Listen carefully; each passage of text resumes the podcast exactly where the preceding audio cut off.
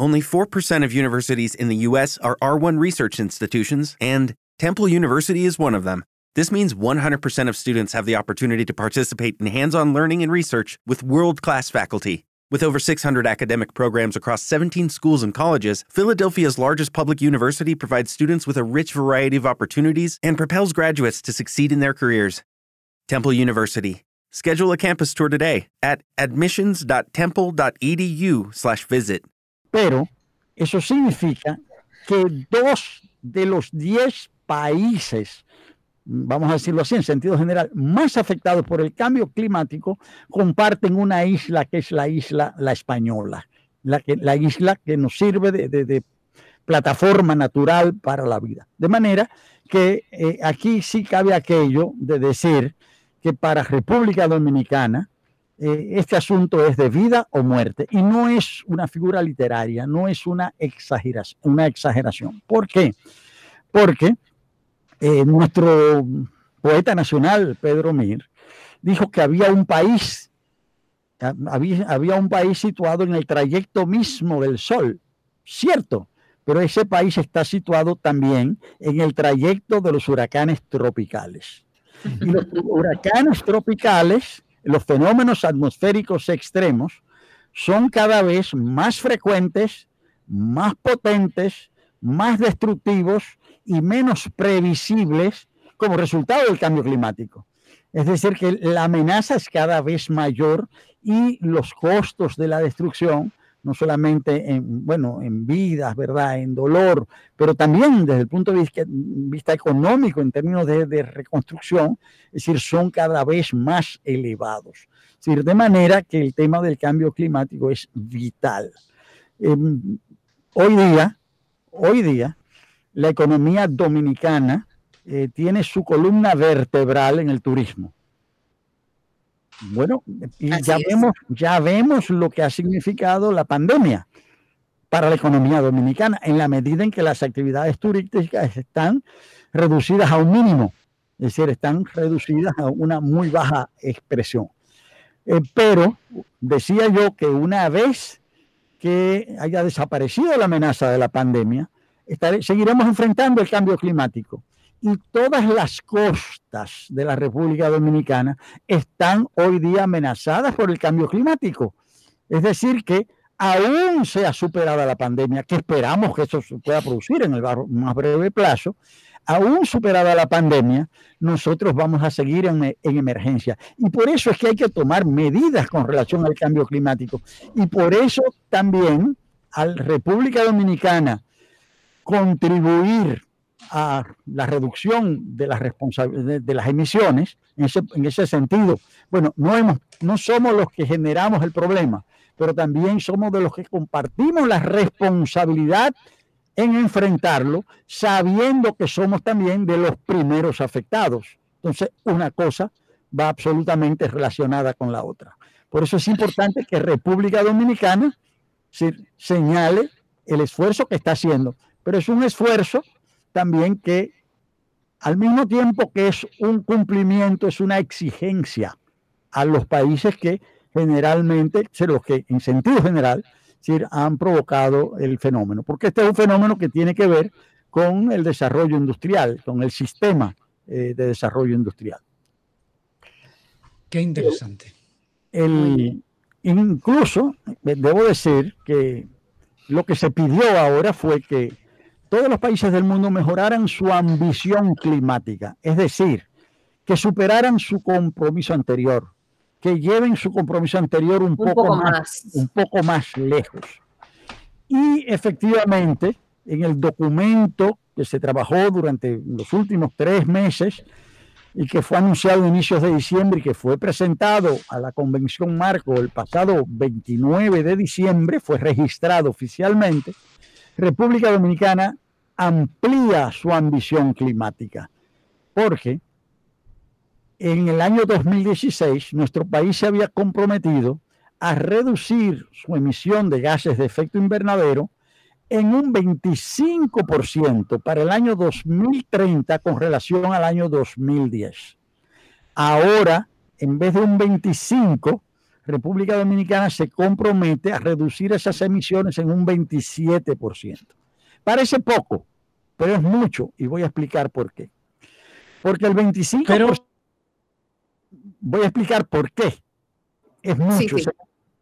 Porque en el año, cuando República Dominicana se comprometió a reducir sus emisiones... Es mínimo, o sea, es muy, es muy pequeño, ¿no? Y sin embargo eh, tenemos que seguir tratando de aumentar ese esfuerzo, ¿no? Sí, pero, pero voy a explicar por qué es mucho pasar del 25 al 27. Porque cuando nos comprometimos a un 25%, República Dominicana condicionó ese hecho a recibir apoyo técnico y financiero de los, de los, de los países desarrollados.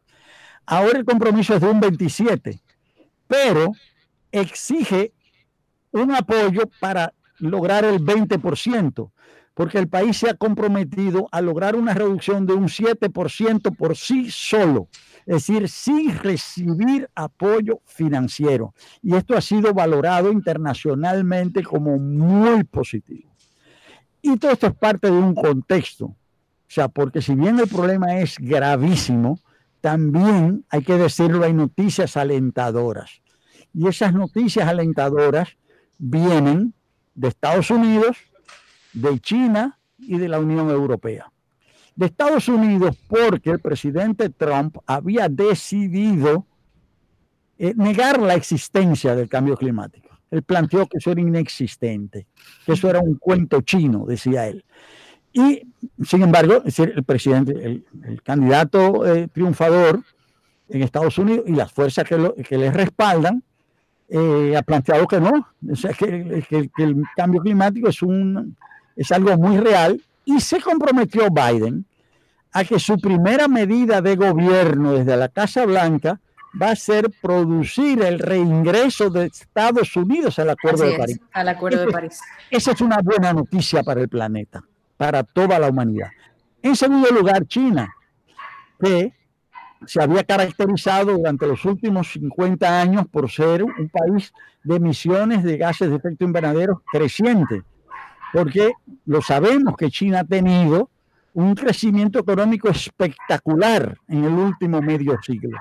Es una cosa, eh, ha, sido enorme. Los últimos 40 años en China han sido de un crecimiento económico extraordinario que le han permitido a ese país a, ser de, un país, ¿verdad?, donde la inmensa mayoría de su gente viviendo en miseria, a ser una, eh, bueno, se anuncia que va a ser primera potencia económica mundial en el año 2029 y que sus, sus habitantes pasarán a ser un país de, ingresos medios.